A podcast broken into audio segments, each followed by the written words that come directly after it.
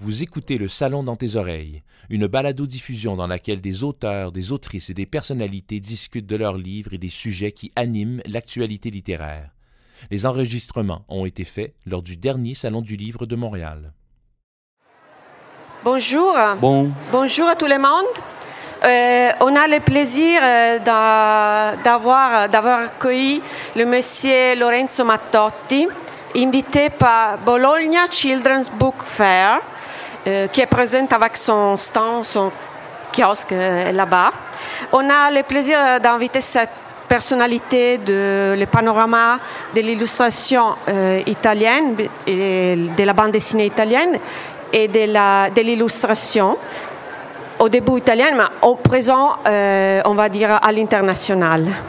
Et à poser les questions à Lorenzo sera le directeur du Mi Master, Ivan Canu. Voilà. Bonjour. Bonjour à tous, merci pour être là. Eh, inizi- iniziamo con una eh, carrellata dei primi lavori di Lorenzo e poi eh, gli facciamo alcune domande molto, molto semplici sulla sua carriera. Euh, on va vous faire voir des, des, des œuvres de Lorenzo à partir de- du début de sa carrière euh, jusqu'au présent et on lui posera quelques questions par rapport à son travail. Quelle che vediamo sono le prime tavole di quando Lorenzo era giovane e progettava i suoi primi fumetti, fra cui eh, un Huckleberry Finn che, eh, essendo un classico diciamo, della letteratura americana, ha poi un su- dei successivi ritorni nella passione che Lorenzo ha per eh, il- la rappresentazione, i fumetti eh, e l'illustrazione dei libri anche classici. Ici, on voit l'un de ses premières œuvres, c'est-à-dire le Huckleberry Finn, que c'est un classique de la littérature américaine, comme vous savez, sur lequel Lorenzo reviendra dans le dans l'évolution de sa carrière, de, de son travail. E noi invece iniziamo a chiedergli qualcosa a partire da Spartaco, in cui iniziamo a vedere una evoluzione anche del segno e del racconto.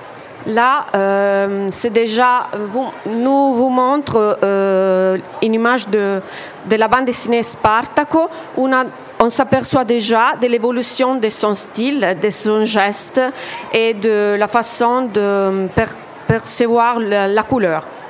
Quali sono quindi le suggestioni diciamo, eh, che hai avuto iniziando a lavorare per esempio da quello che facevi in precedenza a Spartaco e alle opere che vedremo? Tes suggestions par rapport à l'évolution entre ta premi- le première, euh, aff- oui, la première euh, bande dessinée qu'on voit, euh, on vient de voir et Spartaco. Oui, euh, alors il faut expliquer un peu parce que je commence à travailler vers le début des, des années 70 euh, et pendant une... euh, pour, euh, j'ai travaillé pour des revues, pour des journaux, des magazines et normalement c'était du noir et blanc. Je faisais ces bandes dessinées aussi pour gagner ma vie et surtout pour, pour euh, raconter des histoires. Dans cette période, dans les années 70, il y a une sorte de révolution de la bande dessinée. Des gens comme Robert Crumb, il, il nous avait fait voir qu'on pouvait raconter des choses euh, aussi très privées. euh, très personnelles euh, dans l'histoire des bandes dessinées. Moi, j'étais de la génération plus jeune, j'ai commencé à travailler euh, dans plusieurs petits magazines euh, et j'avais euh, une sorte de, de, style plutôt essayé de, de raconter avec un style plutôt réaliste, qu'elle parlait de ma ville, de Milan, de la réalité italienne, des petites histoires de, de nous jeunes euh, liées à la musique, comme ça. Mais à peu à peu, comme je vous disais, la, la bande dessinée dans toute Europe, elle a commencé à faire une sorte de révolution aussi dans les langages.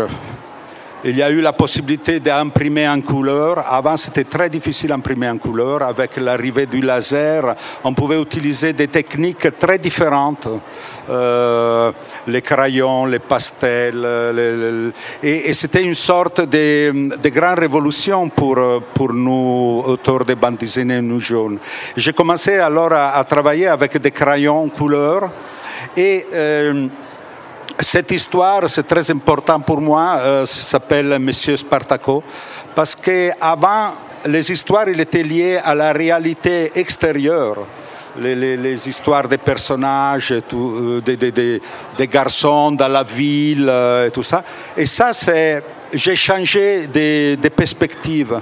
En fait, ça devient une sorte d'aventure intérieure dans, les souvenirs du personnage, dans comme un flux euh, psychologique personnel où une image fait arriver une autre image avec des textes très poétiques et utilisant euh, des, styles très très mm, pas réalistes du tout, très euh, aussi surréalistes, en mélangeant beaucoup d'influences de influences graphiques. Et c'est une sorte de poème personnel de ces personnages. C'était, euh, il est arrivé dans les débuts 80, début 80 où il y a eu une sorte d'explosion dans la bande dessinée italienne. Plusieurs auteurs, euh, et ils ont expérimenté beaucoup le langage della, della bande dessinée. E qui procediamo con un'altra opera, in questo caso in bianco e nero, ma già diversa, ed è Il Dottor Nefasto che ha anche un elemento molto umoristico e eh, molto spintamente anche d'avanguardia anche nelle, eh, nel disegno che poi troveremo in un'altra opera che vedremo dopo. Et on, suit, on, avance avec um, Les Docteurs Néfastes, une bande dessinée où on s'aperçoit d'un un geste plus humoristique et une façon, une coloration un peu différente euh, on, on commence ce qu'on peut, on peut appeler comme, entre guillemets, avant-garde. Et c'est un, style qui reviendra dans le futur. Et on, on va voir ça. Oui, on parlait de la technique. Ça, c'est juste après euh, Spartaco. Avant, c'était couleur. Et ça, c'est toujours pour une revue euh, un chapitre. Et c'est un peu un jeu, vous savez, sous les histoires des grands méchants savants qui veulent conquérir le monde, que c'est un classique de la structure narrative un peu de la bande dessinée Linclair française. Et nous, euh, on a joué beaucoup avec ça. Ça, il y a des références évidemment au cinéma expressionniste allemand et j'ai utilisé, euh, ça, ça m'a beaucoup intéressé parce que j'ai utilisé trois euh, différentes techniques à l'intérieur de la même histoire. Il y a les sept crayons euh, un peu beige, que ça peut, ça nous souvient les, les vieux bandes dessinées hum, monochromes du début du siècle. Et, mais il y a aussi ça, c'est le noir et blanc avec une trame un peu comme la pierre, et qu'il parle de, de, la, euh, comment dire, de la réalité, de la réalité, de, la, mm, différents niveaux de narration. Ça, avant, c'était le passé. Ça, c'est la réalité, que c'est beaucoup plus froide, du noir et blanc dur, et, mm, et la, plume et tout ça. Et après, vous voyez, euh, et ça, c'est la dimension des rêves la dimension des rêves des personnages, parce que les personnages rêvent aussi, et c'est fait à la plume, très très léger, sous les papiers, et très très très très léger, très très hum, euh, désarmé, comment dire, très fragile en fait. Et cette idée de mélanger des différents niveaux de narration, à la fin de l'histoire, tout se mélange, toutes les dimensions se mélangent et, on a une sorte de chaos euh, graphique. C'était une période qu'on pouvait expérimenter beaucoup. Mais c'est difficile de vous expliquer parce que maintenant il y a tellement de richesses dans les styles, euh, tellement d'expérimentation. Avec l'ordinateur, on peut tout faire et le contraire de tout. Mais en cette période, il n'y avait pas d'ordinateur. On travaillait tout à la main et c'était tout fait à la plume, à, la trame et tout ça. Et, et, en fait, la bande dessinée dans cette période, ça, ça commençait à exister un peu les vidéos. Mais vous devez penser que la bande dessinée dans cette période, c'était vraiment l'espace de l'imaginaire libre. Le cinéma, ça coûtait trop cher. Il n'y avait pas la télévision, il n'y avait pas la, possibilité de faire l'animation très rapidement ou de l'ordinateur. Et l'espace des pages des revues italiennes et européennes, c'était là qu'on trouvait les vraies richesses imaginaires de, de, de, tutto un, un niveau di persone. Sa... E qui, esatto, part- eh, affrontiamo quella che è l'opera che ha iniziato a darti anche un successo internazionale e comunque a creare una modalità di uno stile che per molto tempo si è detto lo stile di Mattotti. Là, euh, on rencontre ce qu'on avec Feu, Fuochi, Euh, ce qu'on peut appeler comme la, frontière de ta, carrière d'artiste. Euh, quand euh, il y a une ouverture et un succès international imprévu, énorme, et, toi, tu, tu, avec ton pastel gras, des couleurs très fort, très vivante, agressive même, on peut, on peut dire, qui rendent euh, ton geste, ton nom reconnaissable.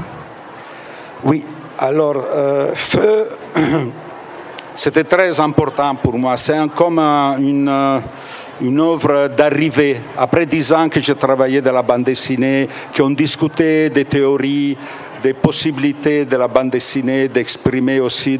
Les couleurs, comme j'ai dit, c'était une, euh, une exploration.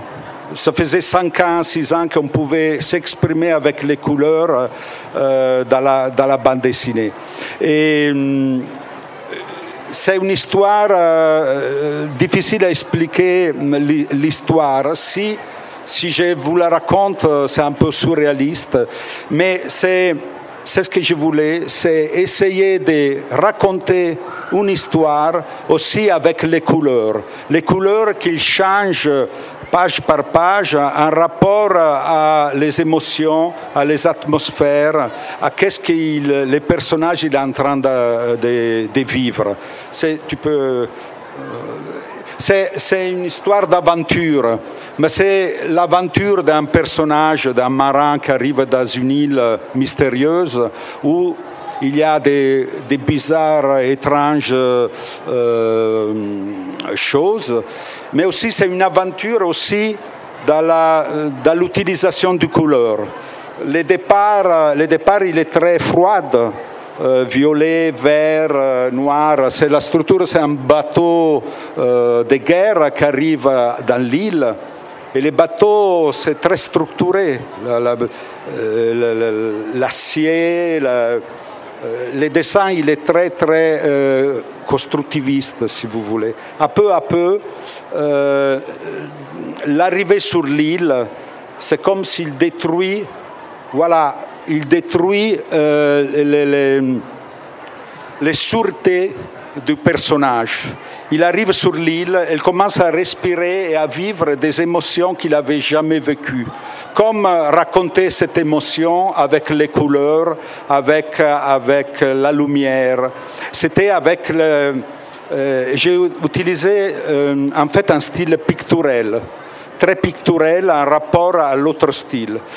Et, là, ça commence à, presque à détruire euh, la, structure, euh, le style classique euh, de la bande dessinée. Vous voyez, c'est presque une image abstraite. Si je lève les, les, les marins, c'est une planche abstraite. Et dans cette période, c'était c'était les moments où on pouvait vraiment rechercher ça, mettre en discussion comme on raconte une histoire des bandes dessinées. Euh, en changeant les langages, utilisant les couleurs, les, matières. Euh, vous voyez, c'est très picturel et là, c'est la lumière. Mais à peu à peu, l'histoire devient de plus en plus sombre et de plus en plus rouge. Il y a des feux dans l'île et les feux, c'est des rituels des, des, peuple qui, vit sur l'île. Ce que je voulais raconter dans cette histoire, c'est les émotions que les personnages principaux ils vivaient page par page en découvrant, découvrant les mystères, les mystères de, de l'île. Et ça, je l'ai fait avec la lumière. Vous voyez, au départ, c'est très lumineux, c'est la lumière. Il, il tombe amoureuse de l'île, en fait. Mais à peu à peu, vous voyez, en fait, euh, il commence à sentir une sorte de, de, relations euh, émotionnelles avec la nature. Avec la nature. C'est aussi une histoire euh, pour la nature et, en fait contre la guerre, si on peut, si on peut résumer en petites choses. Mais à peu à peu, les couleurs elles deviennent plus sombres, plus froides. Et, et et les marins, ils, commencent à devenir euh, presque obsédés et pris par, par l'île. Euh, tu peux aller en avance. Et là, vous voyez comme il y a des planches euh, presque abstraites, de raconter une histoire aussi avec les changements des pastels et des formes à l'intérieur de, l'histoire. Peut-être maintenant ça vous dit rien parce qu'il y a tellement de, de, bandes dessinées, dans cette période euh, c'était très important. Et là c'est l'arrivée, après des couleurs bleu, gris, noir, ça arrive le feu, la violence avec les, les bombardements de l'île. Et à l'intérieur, il y a aussi l'utilisation de styles différents, aussi de l'abstrait, de l'expressionnisme abstrait. J'ai joué beaucoup avec ça, en fait. La bande dessinée, c'est pas seulement un langage réaliste. Euh, on peut jouer avec toute l'histoire de l'art aussi prendre, prendre tout ce qu'on a fait dans l'histoire de l'art, utiliser pour raconter des histoires. Raconter des histoires. Et ça, c'était un peu mon but quand j'ai fait euh, cette histoire. C'était désormais le 84. Et ça m'a. C'est tout fait. Euh, et les, les textes, en fait, c'est une histoire construite avec les images, avec le rythme des images. Les textes, c'est comme un contrepoint, c'est comme une musique qui de temps en temps arrive sur les images. Ça aussi, ce n'était pas tout le temps fait. Normalement, une bande dessinée, on écrit les scénarios, on écrit les dialogues, on pense aux personnages. Là, euh, et, après, on dessine. On dessine et on utilise les dessins pour la plupart comme dessins qui décrit, qui décrit, qui aide la lecture.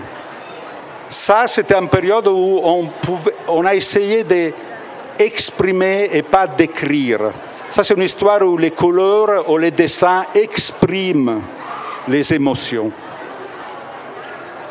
E da questo momento in poi iniziano a seguire opere che eh, portano sempre più avanti la sperimentazione sia eh, della struttura della, della, narrazione e degli stili che iniziano a diventare anche tanti, numerosi, molto complessi anche uno dopo l'altro, come in Oui, euh, de ce moment, à partir de ce moment-là, on peut reconnaître une recherche d'expérimentation à travers euh, la couleur qu'on peut retrouver dans Murmure ou aussi dans les oui, dans les autres histoires. Et, en fait, oui, une histoire derrière l'autre. Euh, j'ai essayé de toucher certaines choses, toujours du langage de la bande dessinée. Et toujours, euh, les, histoires, c'était nouvelle pour moi. Je voulais pas. J'étais devenu. En fait, Feu, il m'avait ouvert les portes euh, internationales. C'était publié dans beaucoup de pays différents. Et, ça m'était attaché l'étiquette des, des maîtres de couleur. Mais en fait, pour moi, chaque histoire, c'est une nouvelle expérience. Je ne voulais pas être lié à, comment dire, à une, une formule. Et j'ai c'était pas facile vivre avec ce type de bande dessinée parce que c'est une bande dessinée quand même entre guillemets expérimentale qui raconte avec les images. Elle n'est pas sérialisée. Chaque livre, c'est une histoire, c'est une recherche. Et, mais et j'ai décidé de, faire la bande dessinée pas vraiment pour vivre la bande dessinée, les livres de bande dessinée, pour moi, c'était des choses que j'avais vraiment envie de faire. Je ne voulais pas faire l'ouvrier de la bande dessinée. Je ne voulais pas faire des séries. J'avais fait pour les enfants, j'avais fait des séries pour les enfants, mais euh, la bande dessinée, ça doit être vraiment un lieu d'expression personnelle, de liberté et de recherche aussi poétique personnelle. Là, ça, c'était toutes des histoires qui après sortaient dans les magazines. Maintenant, les magazines, il y a presque plus. Et les magazines français, l'Écho de Savane, en Italie, Linus, tu peux faire euh, avancer. C'était toujours la possibilité pour nous de vivre, parce que c'était payé par planche. Et si on, publiait 10 planches euh, par mois, on arrivait à, survivre. Là, et à un certain moment, ça commençait, il y a eu Art Spiegelman euh, qui avait fait Maus, il venait de publier Maus. J'avais rencontré Spiegelman, il y avait eu Will Eisner avec son graphic novel. Et moi aussi, je voulais plus me répéter dans les histoires en couleur. Parce que les couleurs, quand même, ça m'obligeait à un certain rythme de narration, à une sorte de spectaculariser une image. Mais j'avais envie aussi de raconter des histoires plus délicates, plus, plus émotionnellement euh, minimales. Je voulais retrouver un rythme des narrations beaucoup plus libres, que ce n'était pas celle des revues qui nous obligeaient à faire euh, des, chapitres par dix pages euh, comme ça. Et avec la, sortie de Maus, euh, Maus, en cette période, il était sorti seulement les premiers volumes. et avec Art Spiegelman, on avait beaucoup discuté. Et cette idée de pouvoir commencer une histoire sans limite, avec un rythme qui pouvait être aussi très lent, se perdre dans l'histoire, ça me plaisait beaucoup. Et j'ai commencé à faire, si tu peux, ouais. euh, j'ai commencé à faire cette histoire euh, d'un personnage, d'un sculpteur, qui avait des crises de créativité et aussi les relations avec ses femmes, avec les femmes, avec le monde, son travail et le monde entier. Et c'était une sorte de roman, un roman intimiste et dans les 92, euh, j'ai réussi à les faire publier aussi en France, dans une maison d'édition euh, qui publiait que des romans, une euh, maison d'édition littéraire. En Italie, c'était Feltrinelli. Et on avait fait vraiment un, livre littéraire avec une couverture aussi presque abstraite. Les gens, ils allaient dans la librairie, ils ouvraient, ils pensaient que c'était un roman, ils ouvraient, et en fait c'était une bande dessinée. Et c'était hum, la première fois qu'en Italie on faisait. Maintenant, les graphic novels, c'est partout. Tout le monde le fait. Mais là, c'était une, euh, expérimentation. Et j'ai changé complètement mon style. J'ai repris le style de la ligne fragile et il n'y a plus les couleurs. Et les, et dessins, il est très étrange. Il n'est pas un dessin fort, ce n'est pas un dessin qui, qui qui s'impose. C'est un, dessin aussi très blanc.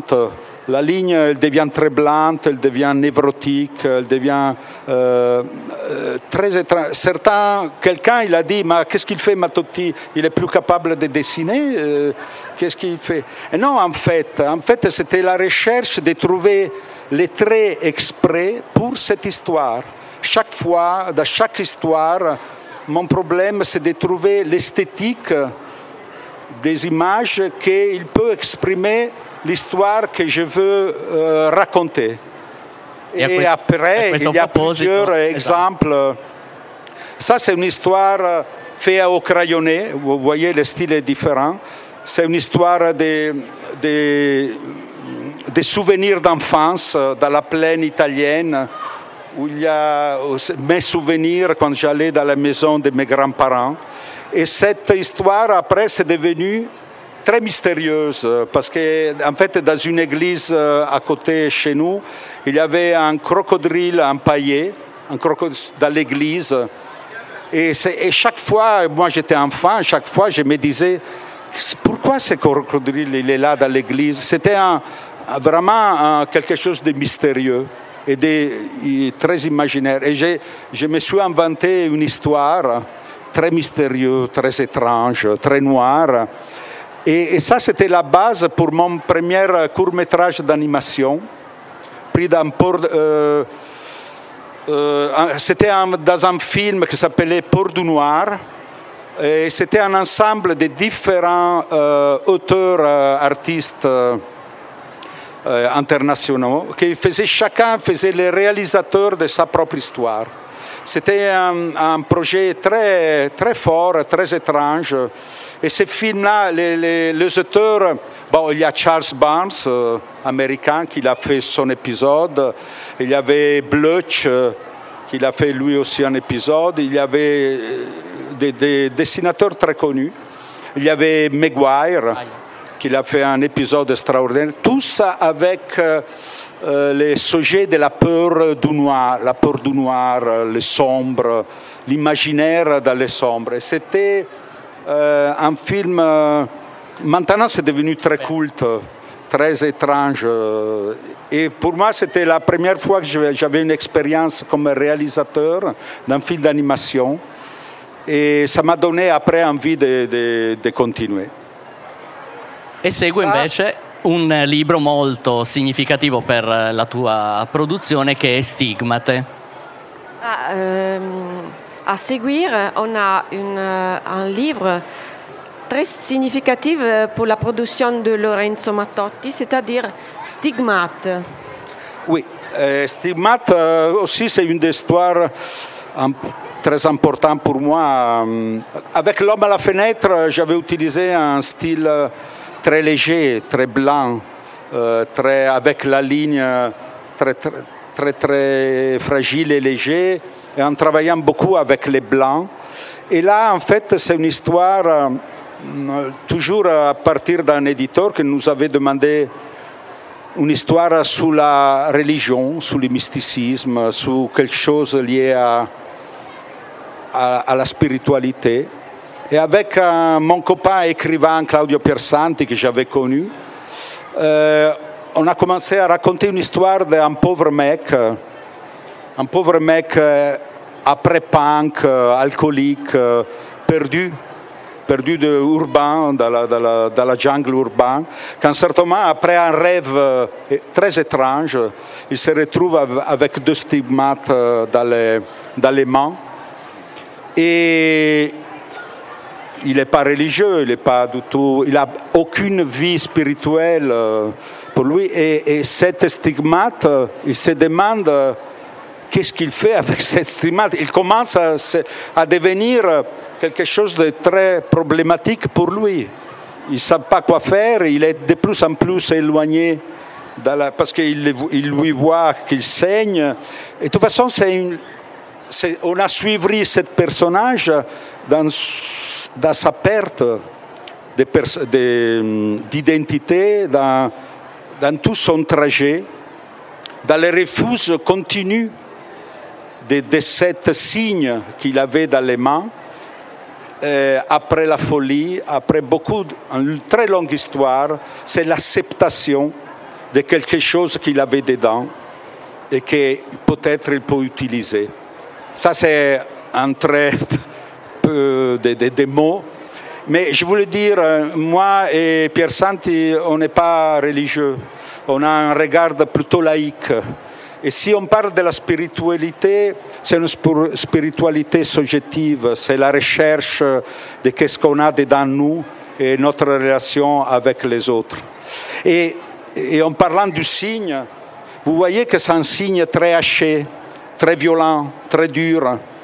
C'est dur et c'est haché comme, comme la vie de ce personnage. C'est comme un, un, fil spinato, comme se dit Un fil, euh, vous voyez les fils avec tous les points. Les fils de fer qui sont... Qui en...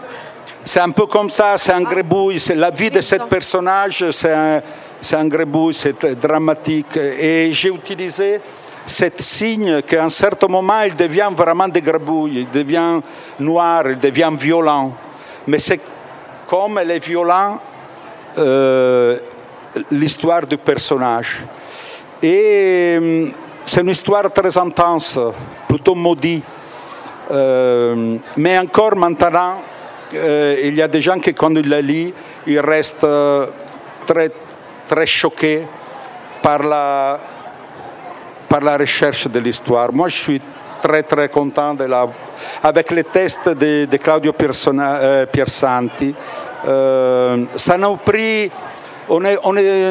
Aucun éditeur savait qu'on faisait ça. On a fait tous les livres pendant 4-5 ans, on, on les faisait à peu à peu.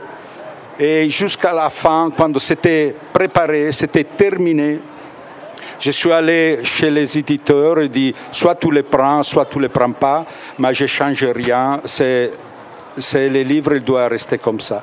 J'ai essayé toujours d'être très libre dans mes recherches et dans, mes, dans les possibilités de, de m'exprimer.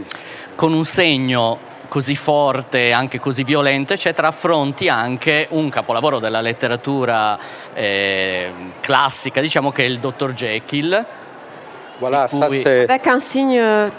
Voilà, à un certain moment, j'ai eu des demandes d'autres éditeurs qui me demandaient un grand... Ils voulaient faire un classique. Et si tu veux faire un classique, qu'est-ce que tu veux faire Il me demandait. Mon grand amour, c'était toujours été Stevenson. J'avais fait déjà des illustrations de pavillons sur les dunes.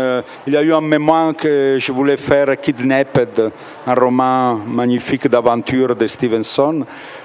Et j'avais plusieurs titres dans ma tête des classiques. Après, c'est quoi un classique? Et je me suis demandé, à un certain moment, j'étais en train de me perdre, j'ai dit, mais c'est quoi pour... Mais les plus grands classiques, un des plus grands classiques, c'est Dr. Jekyll et Mr. Hyde. Et c'est comme, euh, je me suis dit, Jekyll et Hyde, c'est tellement connu l'histoire que peut-être j'ai, j'ai la liberté de les réinterpréter à ma façon. Vous voyez, c'est un peu comme Shakespeare dans le théâtre. Shakespeare, c'est connu partout, mais chaque réalisateur, il prend Shakespeare et le réinterprète à sa façon. Moi, j'ai pris euh, Jekyll et Hyde, essayant de, euh, respecter au maximum les textes de Stevenson, mais tout de suite, euh, je voulais les sortir de, de l'ambiance victorienne et tout de suite l'amener euh, dans, la, dans, une période temporelle que ça peut être la République de Weimar jusqu'avant l'arrivée du nazisme, avec tout l'école de l'expressionnisme allemand, Otto Dix, euh, Grotz, Beckmann. Je voulais en fait euh, faire une sorte de voyage à l'intérieur de ce style. Et et à partir de, de Beckmann, c'est à partir d'une peinture de Beckmann que j'ai pris l'image de, de, Jack, de Mr. Hyde. Et pour arriver jusqu'à Bacon, évidemment. Et ça aussi, c'est intéressant parce qu'une histoire en bande dessinée, pour moi, les couleurs, les, les, elle m'oblige à faire une sorte de voyage à, l'intérieur des mondes pictural, au monde culturel.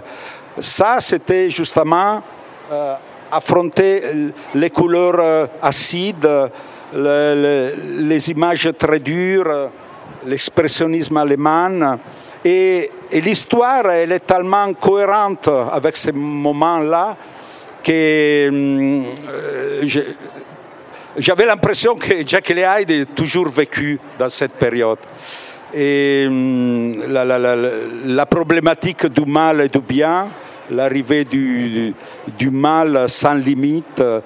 Et hum, ça, c'était en fait, euh, vous voyez, comme chaque page, euh, en fait, je continue la même idée que j'avais euh, découvert avec Feu exprimer l'histoire et les émotions aussi avec les couleurs, les signes, les traits et l'organisation de la page. Vous voyez, il y a beaucoup de références à la, peinture expressionniste. Et hum, ça, peut-être, c'est un des livres qu'il m'a donné plus de... Il est publié dans le monde entier. Ils ont donné le prix euh, Will Eisner euh, au Festival euh, de San Diego.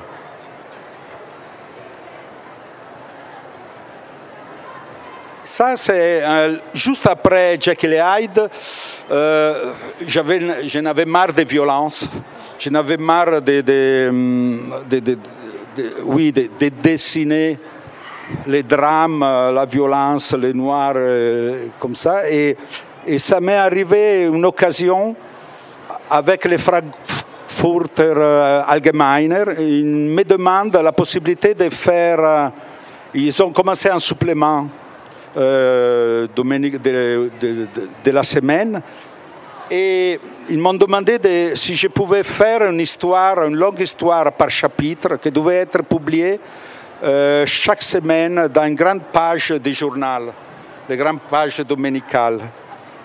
Et je demande l'aide à un vieux copain à moi, euh, Jorge Zentner, argentin, avec qui j'avais fait Caboto, une longue histoire historique euh, de la découverte de l'Amérique du Sud.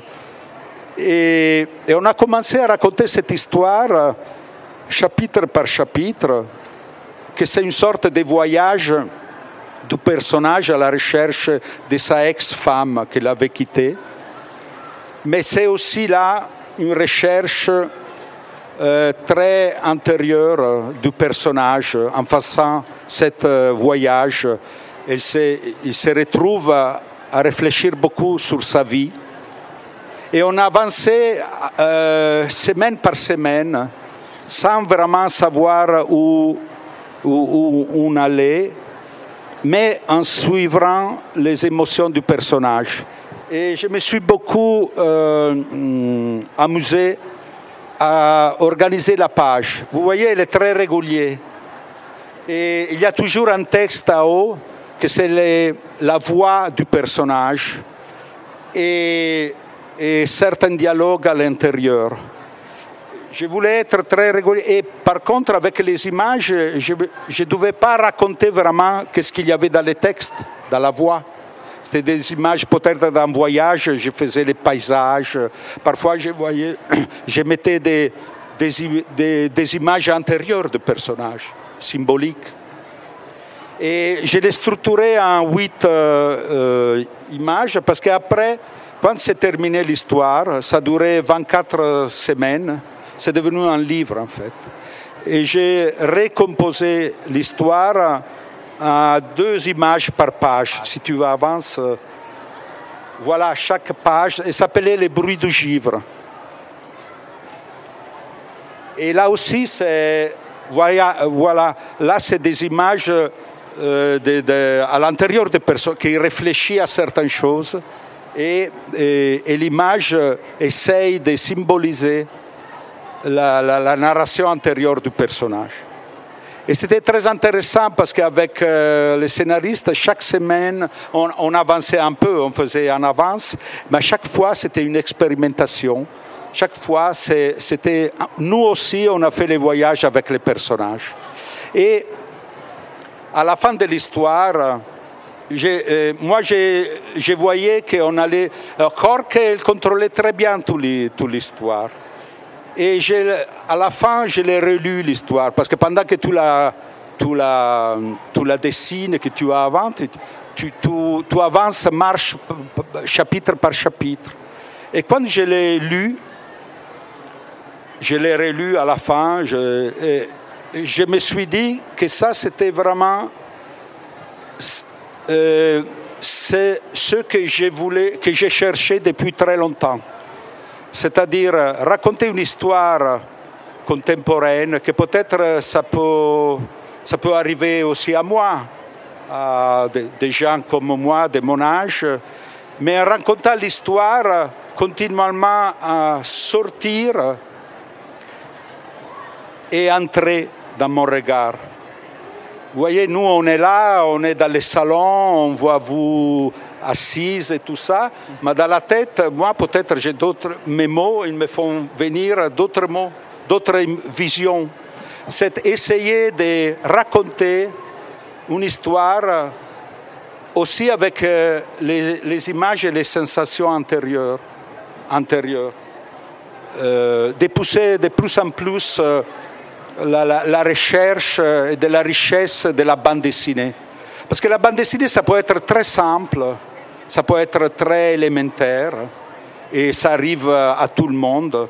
Mais c'est un langage aussi qui peut être très très riche, très profond, très, euh, il peut aller au fond aussi des possibilités de narration. Euh, on n'est pas toujours obligé à être euh, simple. La vie, elle n'est pas toujours simple. On, essaye de, raconter aussi la complexité de la vie. Et la bande dessinée, avant, on disait ah, on ne peut pas faire ça, on ne peut pas faire ça. Je crois que la bande dessinée, maintenant, elle est arrivée à une sorte de euh, maturité, comment dire, de maturité, qu'on peut essayer de raconter euh, aussi autre chose. Autre chose, euh, peut-être un peu plus compliquée, mais peut-être euh, plus, plus, euh, plus riche, più interessant. E ci sono anche i Ça... fumetti in cui però ti diverti. Oui.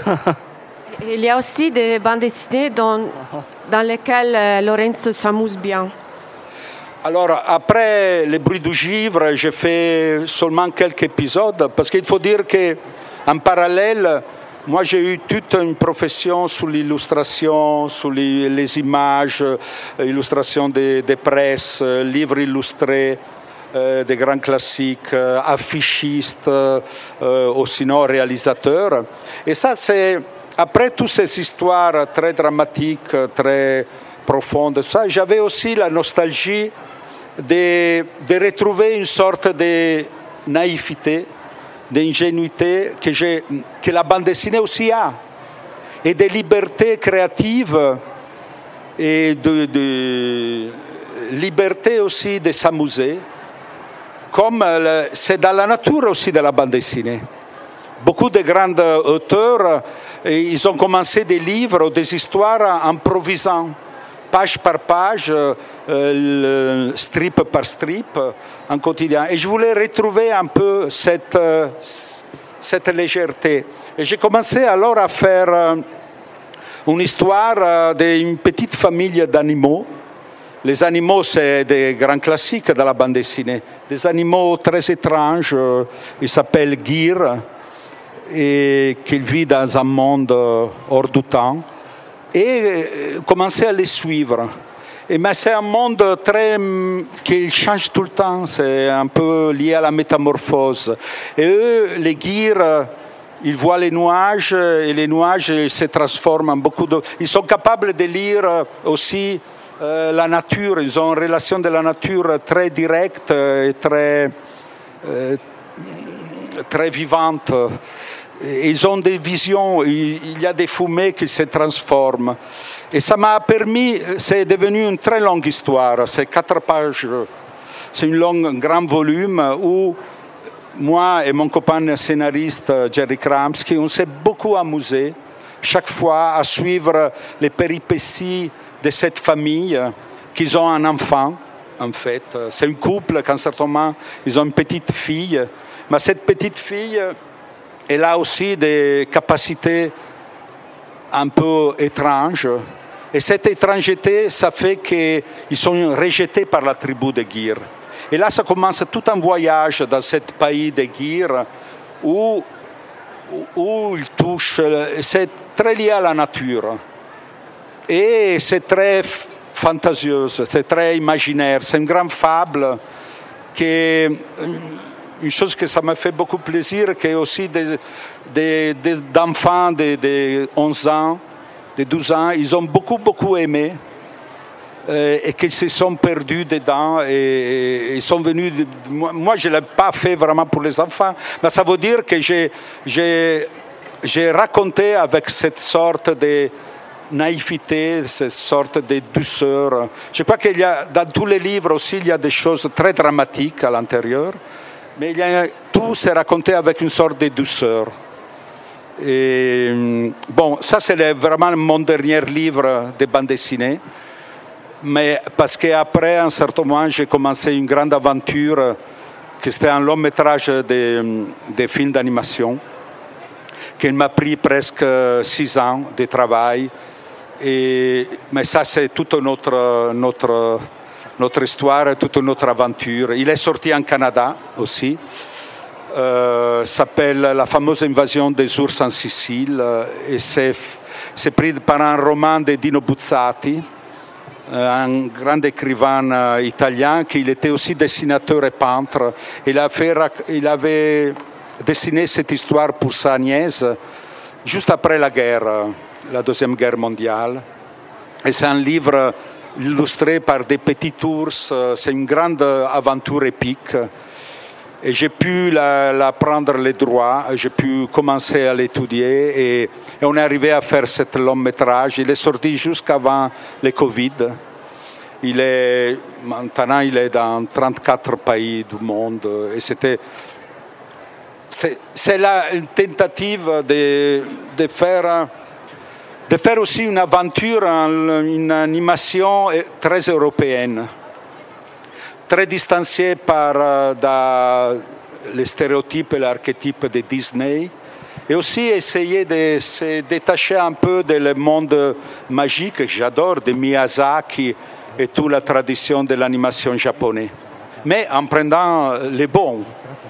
Et graphiquement, c'est en fait, c'est une grande, c'est une tentative de faire un grand film d'aventure pour, les jeunes pour les jeunes de 9 ans, 12 ans, euh, qu'ils euh, qu peuvent voir aussi des films différents de celles qu'ils sont bombardés tous les jours. Et je suis très content parce que ça a beaucoup plu aux, aux enfants, mais aussi, heureusement, à toutes les familles. Allora, in questi... in questi dieci minuti che abbiamo facciamo una carrellata del tuo lavoro di illustratore che in parallelo, come già hai detto, al tuo lavoro eh, di fumettista e così raccontiamo anche un po' eh, rapidamente anche questo- questi aspetti. Ci sono lavori che magari il pubblico anche io. conosce molto. Alors, maintenant, euh, il y a encore 10 minutes, et je vous fais voir un peu, un derrière l'autre, tout le travail que j'ai fait. Ça, c'est le dessin des modes. J'ai travaillé dans le dessin des modes dans les années 80. J'ai fait illustrer des livres. J'ai travaillé pour Le Monde. J'ai illustré la Divine Comédie. J'ai fait un livre avec Lou Reed euh, sur les textes d'Edgar Allan Poe. J'ai fait euh, d'autres livres illustrés. J'ai fait un Hansel et Gretel euh, avec les, textes de Neil Gaiman. Et là, vous pouvez voir, il y a des différentes images que peut-être ils sont beaucoup plus connus, cette image de mon travail, que mes bandes dessinées. Mais si je n'avais pas fait la bande dessinée, je crois que j'aurais pas pu faire. Ça, c'est sur le carnaval de Brésil, c'est un livre, tout des reportages sur le carnaval. Ça, c'est des affiches pour des théâtres. Ça, c'est la- l'affiche de Cannes, du Festival de Cannes 2000, de l'année 2000. Et j'ai fait, j'ai fait dans ma carrière euh, plusieurs couvertures de New Yorker. Ça fait désormais plus de 20 ans que je collabore euh, au New Yorker. Et de temps en temps, je fais euh, des couvertures. Illustrations de théâtre. Le Stevenson. Ça, c'est Stevenson, euh, les pavillons sur les dunes. Très classique, euh, c'était une de mes premiers travaux. Et j'ai fait un Pinocchio. Un Pinocchio dans les années 92 qui désormais c'est devenu presque un classique euh, en Italie. Et il était publié aussi en Amérique et en, et en France. J'ai commencé à collaborer en fait beaucoup avec les éditeurs français et c'est grâce à un éditeur français qu'il m'a poussé à faire les Pinocchio. Pinocchio, vous savez, c'est un, c'est un énorme classique pour l'Italie et pour le monde entier. Et, et on a une tradition énorme d'illustration de Pinocchio. Après, j'ai collaboré aussi en film d'animation de Pinocchio, pas à moi, de Enzo où j'ai suivi les études des personnages et des décors. T'es amusé en, dessinant Pinocchio. Tu as bien aimé l'histoire euh, Oui, ma Pinocchio, c'était une sorte d'obsession pendant plus de dix ans, parce que chaque fois, un éditeur me demandait une nouvelle version de Pinocchio. Et moi, j'ajoutais, euh, chaque fois, j'ajoutais à, à les livres autre dessin, peut-être en noir et blanc, ou des croquis. Et à un certain moment, Pinocchio, les dernières versions de Pinocchio, en fait, c'est un mélange de toutes les différentes euh, études que j'ai fait le Pinocchio. Mon Pinocchio, c'est devenu une sorte d'œuvre ouverte, laboratoire sous un personnage. Peut-être la prochaine fois que quelqu'un me demande d'éditer Pinocchio, je vais ajouter une, ve- une nouvelle vision de, mon Pinocchio, parce que chaque fois qu'il passe du temps, euh, les visions changent. Ça, c'est la Divine Comédie, l'Enfer, qui vient enfin être publiée dans- en francophone, avec un texte francophone. Et déjà, ça, c'est il y a 20 ans. euh, dans les... Ouais. Et c'était une édition très intéressante parce que l'éditrice, euh, il avait demandé, elle avait demandé à trois différents auteurs euh, de faire chacun un chant. Euh, moi, c'était l'enfer. Mebius, c'était le paradis. Et Milton Glaser, c'était euh, le purgatoire. Et, pour moi, c'était un grand euh, défi. Moi, j'étais le plus jeune. D'être à côté à Mebius et à Milton Glaser, c'était un grand défi de tenir le- les bouts. Mais C'était une, une très grande expérience. J'aurais jamais fait l'enfer euh, de la Divine Comédie, que là aussi, avec les Pinocchio, c'est le plus grand classique de la littérature italienne, s'il n'y avait pas quelqu'un qui m'avait obligé à le faire. Euh, J'aurais jamais eu le courage euh, de le faire. Et souvent, ma profession, mes, livres, ils sont faits pour une demande, pour une sorte de commande. Et j'accepte les défis. Et comme ça, c'est aussi la, la responsabilité, c'est seulement, pas seulement à moi, c'est aussi à l'éditeur, si je tombe, si je ne fais pas de grandes choses. Ça, c'est toujours l'enfer.